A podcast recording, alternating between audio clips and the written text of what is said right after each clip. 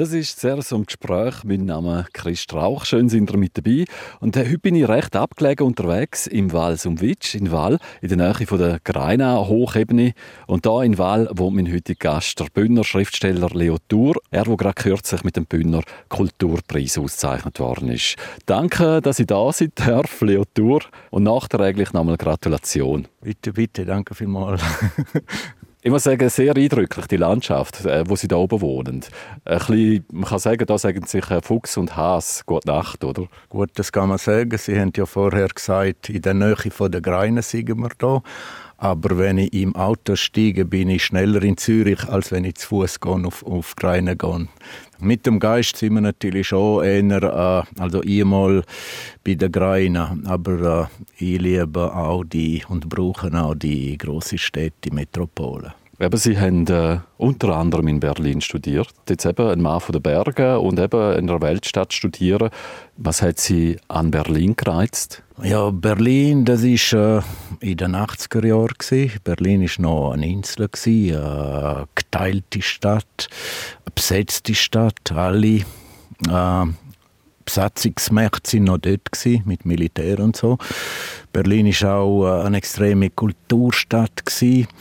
Der Gegensatz hat mich gereizt zwischen Ost-Berlin und West-Berlin. Das ist heute alles, hat sich das alles geändert. Berlin ist äh, eine Stadt heute, die sich ständig äh, neu erfindet. Und ja, das gefällt mir natürlich auch, das heutige Berlin.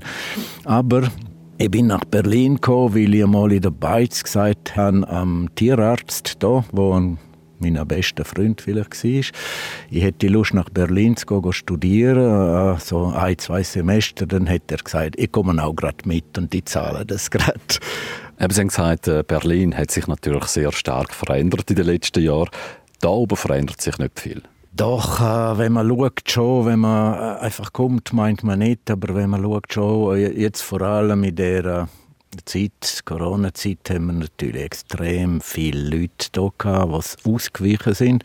Und wir haben dann im Herbst auch gesagt, ja, da sind zu viele Leute, wir gehen. Und wir sind in der Ferien nach Norditalien gegangen, dort war leer.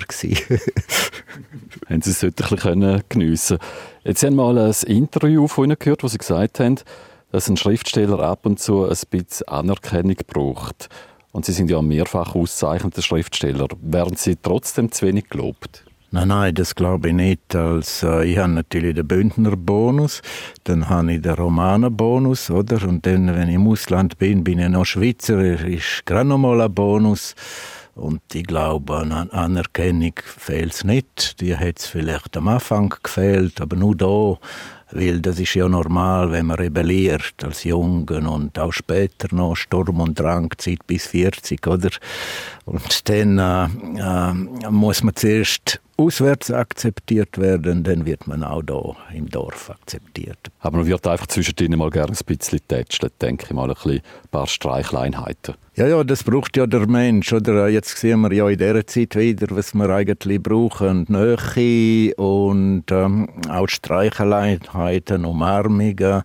Früher war man froh gewesen, wenn man zum Beispiel einem Pfarrer nicht hätte Hand müssen geben, sonst hätte man meistens noch eine Ohrfeige gekriegt. Darum haben wir schon als Buben gelernt, Distanz halten, oder?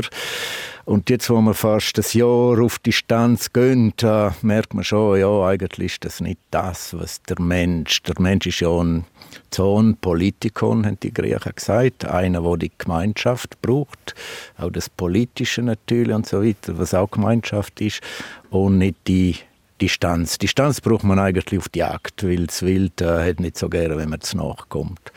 Und dort habe ich eigentlich das mit der Distanz gelernt und also auch Schussdistanz natürlich. Und jetzt habe ich auch im Zivil da gelernt, das mit der Distanz.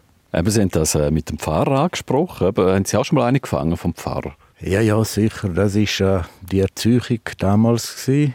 Der Pfarrer hat geschlagen, die Lehrer haben geschlagen. Und wenn man daheim noch etwas gesagt hat, hat man auch gerade noch eine gekriegt. Das ist so gang und gäbe gewesen. Heute undenkbar, völlig undenkbar. Sie haben das Gymnasium mit der Klosterschule Disentis besucht. Äh, inwiefern hat Sie die Zeit geprägt? Die Zeit hat mich, wenn ich jetzt mich erinnere, hat die humanistische Bildung, so die, ja, eigentlich die Humboldt-Schule, hat mich prägt mit den alten Sprachen. Ich bin nicht so Talent in Latein, Griechisch hatte ich gar nicht gehabt, weil dort haben sie nur die Elite genommen und die haben nicht zur Elite gehört. Aber äh, die Schriftsteller vor allem haben mich schon prägt, natürlich auch später an der Uni, aber im Gymnasium war der Impuls. Gewesen. Und die latinische Sprache hat mich sehr beeindruckt, wie knapp man sich ausdrücken kann.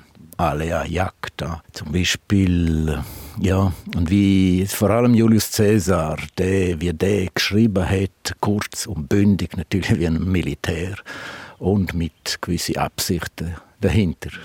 Und äh, wie groß ist die katholische Prägung gewesen? Die ist natürlich auch sehr groß. Unsere Fundamente, das sind schon also einmal die Antike und die, das, der Katholizismus beruht sich auch natürlich auf die Antike. Und das äh, prägt einem, wenn man auch mit dem nicht so einverstanden ist, mit dem, äh, das ist eigentlich äh, äh ja, der Boden. Und wenn man auch den Boden verlässt oder verlassen will, ganz kann man das nie. Man, ja, man gehört da dienen halt. Spannend ist bei Ihnen, Sie sind äh, mit einer reformierten Theologin verheiratet. Kann man auch sagen, ist ein Gegensatz.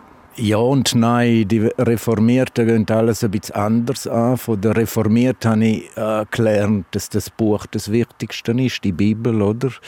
Und als Schriftsteller ist die Bibel natürlich das Buch. Erstens will äh, die Bibel auch die ersten romanischen Bücher sind Bibel also Übersetzungen. Und das ist sehr interessant. Äh, bei der Übersetzung kommt man ja am tiefsten im Text, wenn man Übersetzer ist und Übersetzungen anschaut. Und da kann man vergleichen natürlich die ganz verschiedenen Übersetzungen, welche Epoche übersetzt wie. Und der Luther, der Reformiert, ist natürlich der, wo die Sprache auch äh, die deutsche Sprache zu, äh, zu Bedeutung äh, auch die dichterische Sprache und der Einfluss, den er hat mit seiner Übersetzung, das ist natürlich gewaltig, was Sprache kann, oder? Und wenn wir weiter zurückgehen, natürlich das Volk des Buches ist natürlich äh, sind die Juden, oder? Sie haben alles verloren und sind, sind ins Exil müssen und das Buch haben sie aber mitgenommen und äh, ja, und meine Vorfahren zum Teil sind auch Levis, also auch ursprünglich sicher Juden.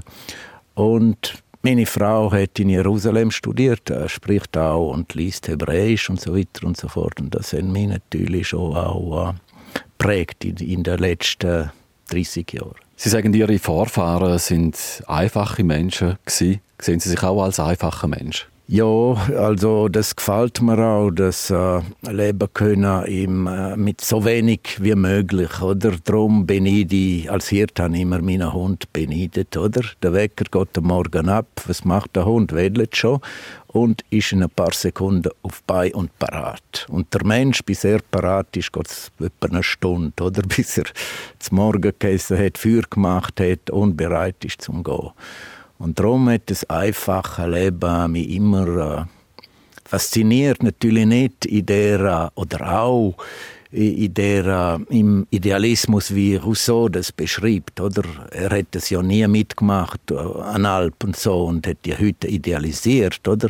Und das ist ein anderes Thema. Aber ich äh, wollte das ja, selber äh, durchspielen, natürlich mit dem Rousseau daneben zum Lesen, oder? Weil ich habe immer beides gebraucht, das, äh, das äh, reale Leben und das ideale Leben, oder? Und das auch vergleichen miteinander, oder? 19 Jahre lang äh, sind Sie Hirt gewesen, im Sommer, auch eben reine Hochebene, größtenteils wahrscheinlich? Ja, 14 Sommer bin ich mit Schof unterwegs gewesen, fünf Sommer mit Kühen die letzten zwei Sommer mit Kühen, das ist 2012 und 2013 gewesen, sind wir mit der Familie, weil meine Frau ist auch Theologin und Sennerin. Sie hat 20 Jahre lang äh, auch Alpen gemacht oder Sennerkurs am Plantenhof gegeben. Und darum haben wir mit der Familie gehen, mit den Kühen. Und äh, ja, ich hatte schon Schiss gehabt, aber meine Frau, Frauen sind viel mutiger als Männer, die haben gesagt, nein, nein, das schaffen wir schon. Und haben das dann tatsächlich auch geschafft mit 50 Kühen und Kind und so weiter und so fort. Das ist ein Sommer, wo keiner von uns, glaube ich, vergisst.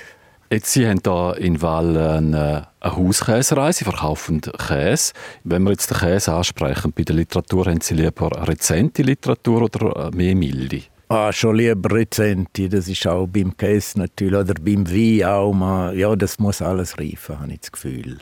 Es gibt ein paar ganz wenige, in allen Sparten, in, in der Malerei, in der Musik, in der Literatur, wo fast alles aus dem Ärmel, ich sage jetzt fast alles aus dem Ärmel schütten können, aber die sind sehr, sehr rar.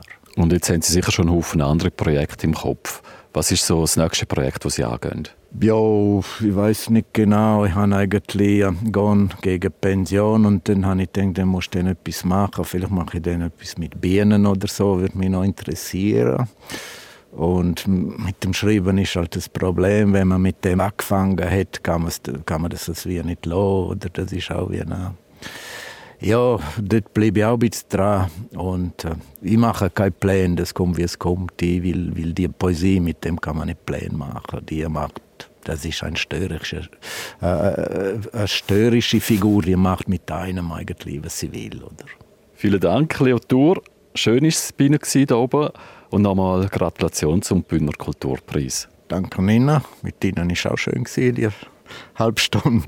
Merci. Das war sehr ein Gespräch mit mir, Chris Strauch. Ich wünsche euch noch eine ganz gute Zeit. Das Gespräch das könnt ihr übrigens noch mal nachlesen bei uns auf der Webseite auf südostschweiz.ch radio.